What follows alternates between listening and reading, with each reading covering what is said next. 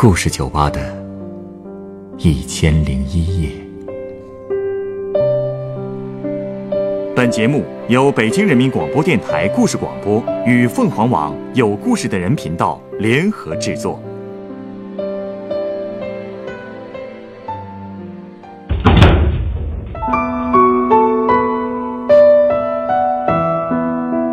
欢迎光临故事酒吧。今天来到酒吧的这位客人，手里一直把玩着一块玫瑰形状的粉色石头。当我问起石头的来源的时候，他竟然要把这块石头送给我，这到底是为什么呢？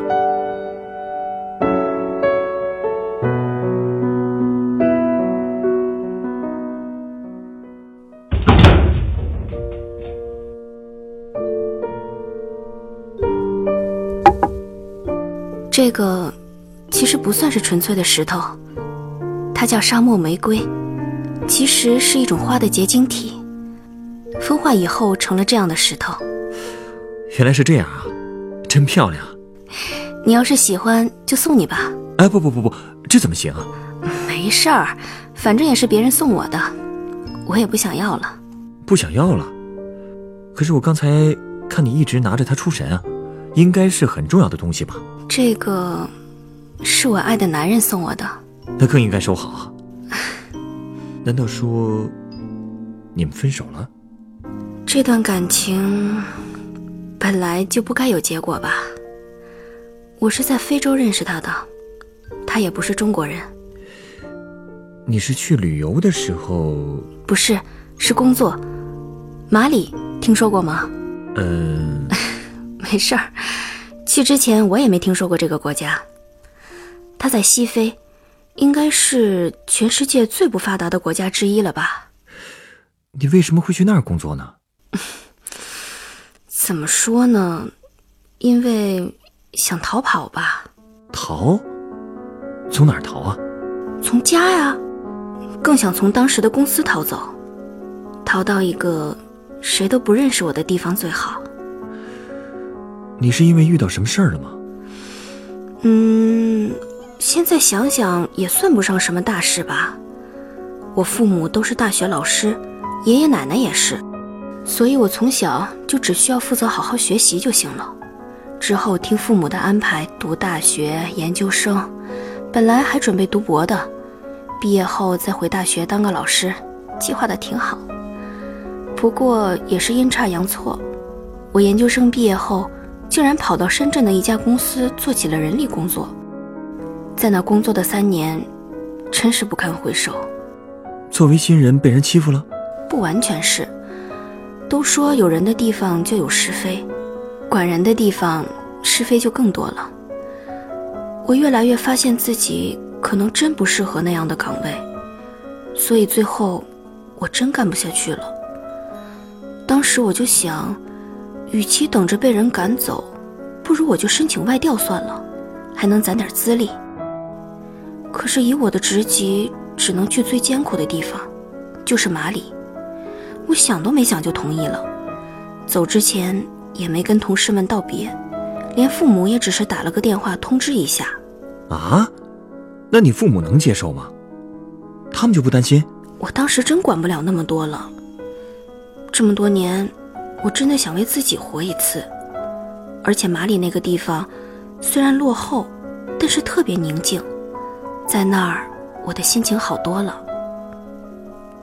不过因为工作不忙，日子也过得百无聊赖的。然后，大概到那儿三个月以后吧，我认识了 Eric，就是你的，嗯，就是他。那天是周六。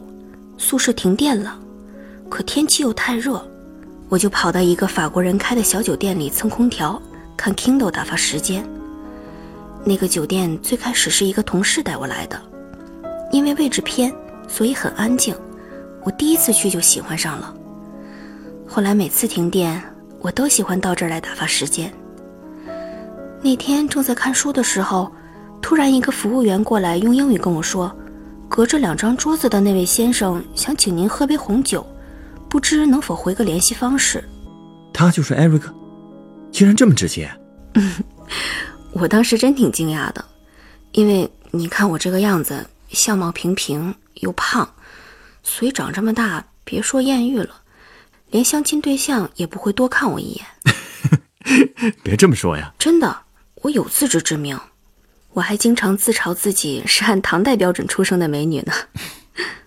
所以，像搭讪这种事，我做梦都没想过会发生在自己身上。那这个艾瑞克是什么样的人呢？哪个国家的？他啊，其实是个留着花白络腮胡的大叔啊，长得有点像海明威，眼神特别真挚。我把自己的名片让服务员交给他了，然后他就坐了过来，我们就开始闲聊。他说他是英国人，问我正在看什么书，我说在看《牡丹亭》，他就问能不能给他讲讲里面的故事。我就跟他从《牡丹亭》扯到了中国戏曲，然后又聊到了中国的诗词和文化。说实话，我已经很久没有这么痛快的和人聊天了。也真是奇怪，我一般和中国的男生都聊不起来的话题，竟然能和一个英国人聊一个下午。毕竟英国人喜欢戏剧，也是出了名的呀。嗯，不只是因为有共同的爱好，而且。他这个人本身也很有魅力，他总是在笑，看我的眼神也很温柔，所以到分开的时候，我竟然有点舍不得了，就问他下次要不要一起看看《牡丹亭》的视频，他特别高兴，就约着第二天再见面。我后来才反应过来，这应该就是约会了吧？可我却连他是什么背景。干什么工作的都不知道，可一想到他，就心跳的厉害。你就这么喜欢上他了？可是，在什么都不了解的情况下，是不是有点冲动啊？爱情本来就是冲动的，不是吗？而且我也不是单恋呀。后来艾瑞克跟我说，在和我说话前，他已经注意我很久了。他说我看书的表情很丰富，一会儿笑。一会儿皱眉，所以他很好奇我读的到底是什么。没想到一交流才发现，我英语说的那么好。他还喜欢我大笑的样子，喜欢我东方特色的面孔，更喜欢我的文化素养和洒脱的个性。所以，我提出一起看视频的时候，他简直求之不得。那你们的第一次约会，只是在一起看《牡丹亭》？你猜呢？我见到他以后，他说可以去楼上他的房间看视频。你去他的房间了？其实当时我也犹豫了一下，但还是答应了。我给他看的是青春版的《牡丹亭》，这版的扮相和舞美都特别好。我给他讲一段，看一段，慢慢的他就看进去了。其实，即便是在中国，昆曲都是个不太好理解的艺术，可 Eric 却真的被吸引了。看到伤感的地方，他竟然眼圈都红了。戏放完了，Eric 突然让我闭上眼睛，然后他吻了我。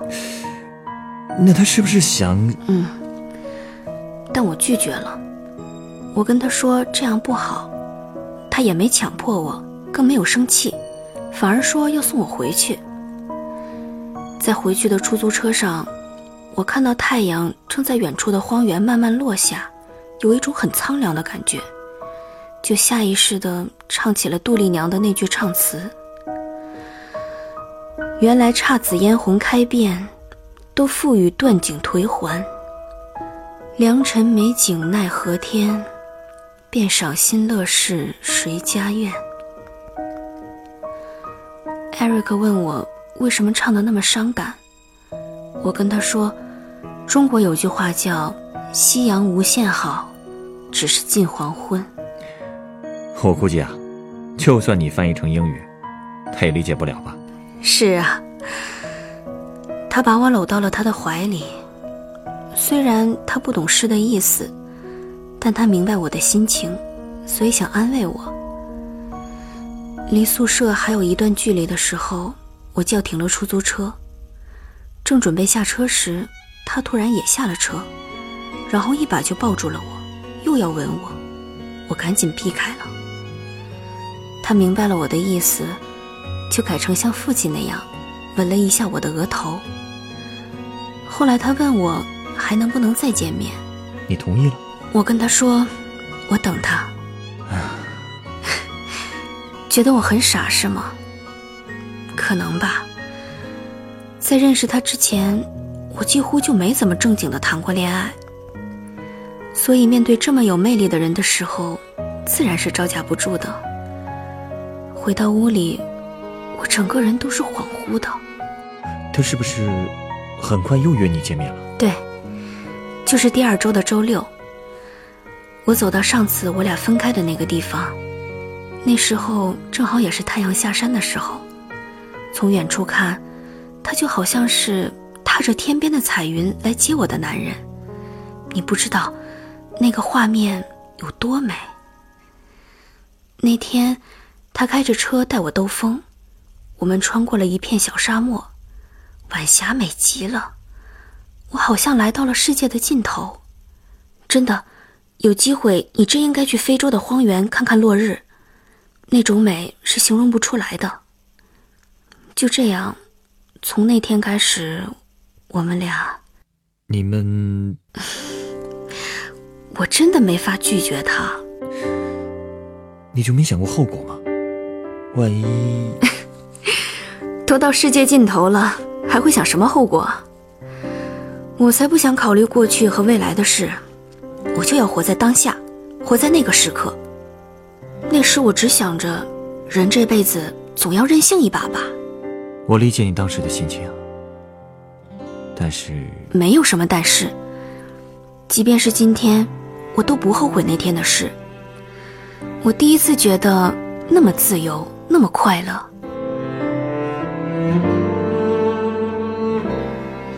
那天我们躺在星空下，我握着他的手。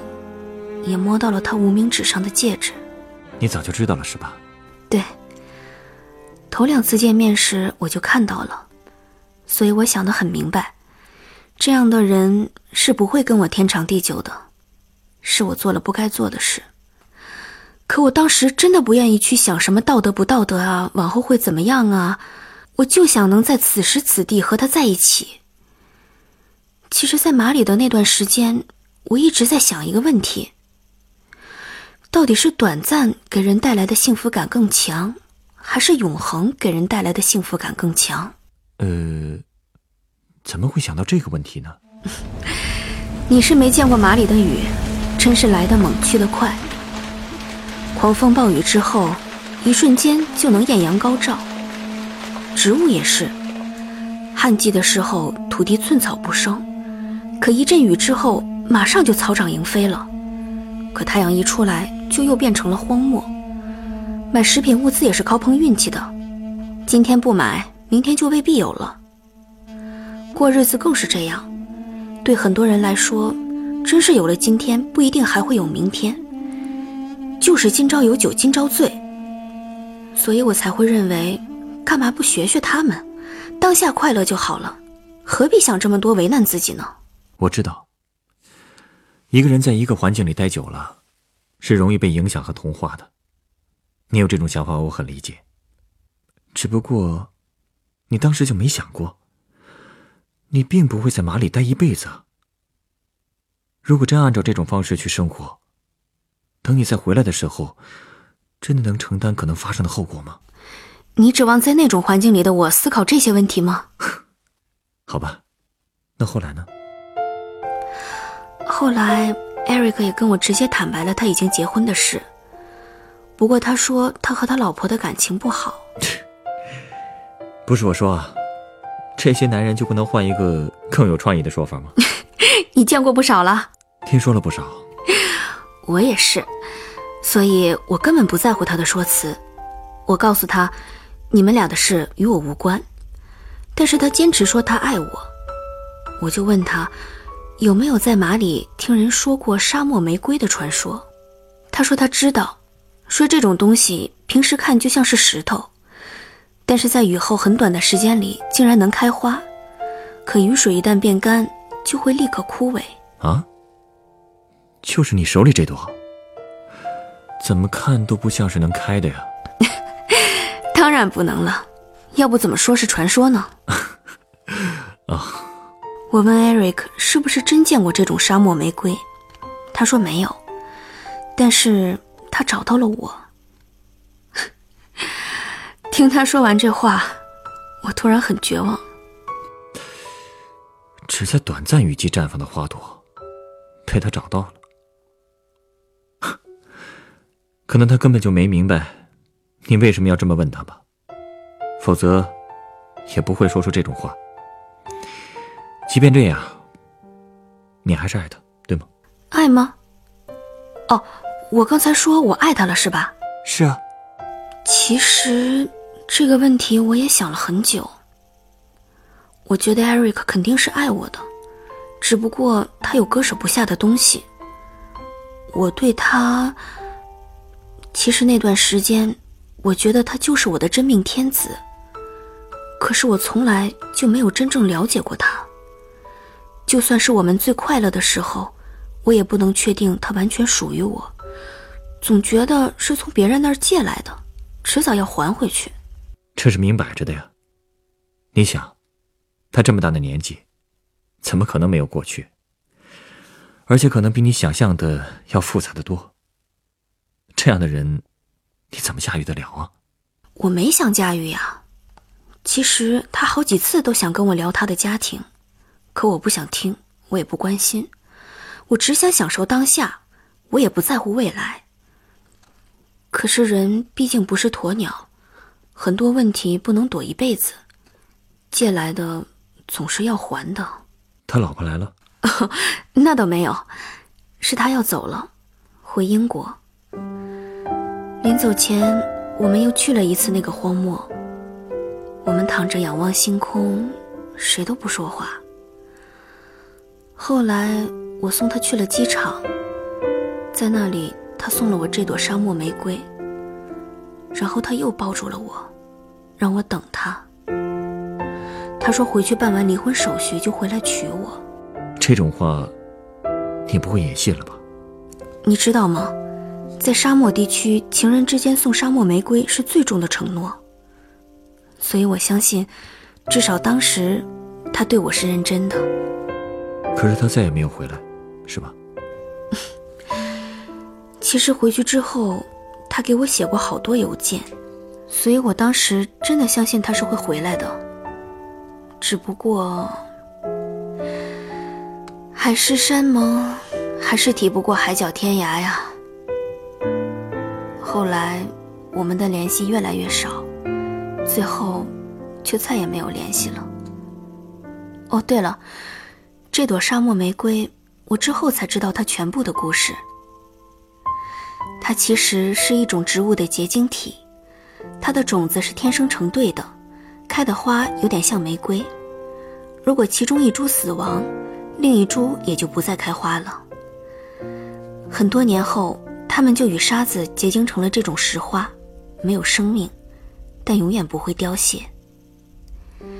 所以有人才说，沙漠玫瑰象征着永恒的爱情。不过，这种永恒有意义吗？我现在手上这朵，不就是一堆被时光风干了的枯骨吗？好吧，这朵花，如果你真不想要了。那我就收下了。作为交换，我送你一杯鸡尾酒吧。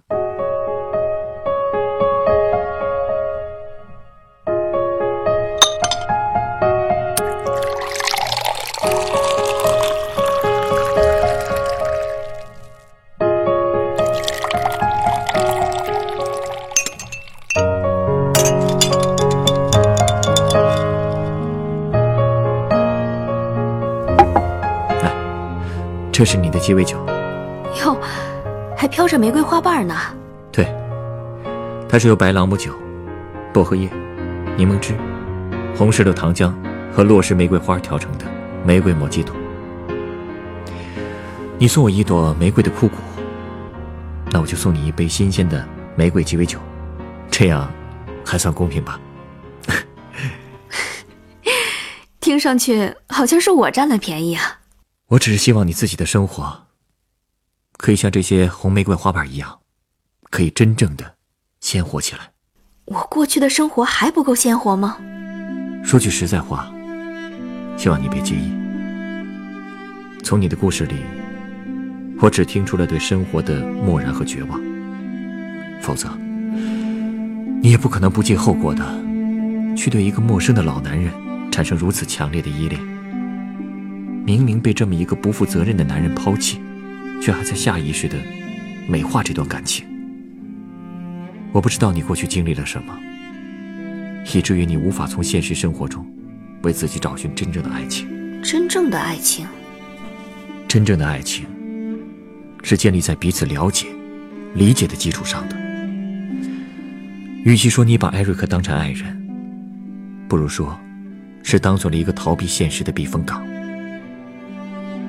其实，你是个很有才华的女孩，拥有独立的思想和气质。如果你愿意全身心的去拥抱当下的生活，对生活中的人和事多一些关心和理解，遇到挫折就去想办法解决，而不是逃避，生活也同样会给你一个最真实的拥抱。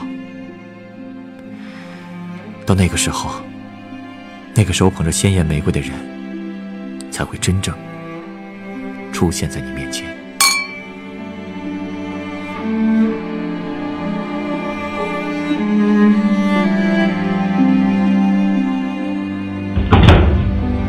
本故事选自凤凰网有故事的人独家签约作品《沙漠里的艳遇》，也同沙子一般风过无痕。原作周胜子，改编制作陈寒，演播周湘宁、陈光，录音严乔峰、董珂。人人都有故事，欢迎搜索微信公众号“有故事的人”，写出你的故事，分享别人的故事。下一个夜晚，欢迎继续来到故事酒吧，倾听人生故事。收听最新节目，请关注北京故事广播，工作日每晚九点播出的《故事酒吧》的一千零一夜。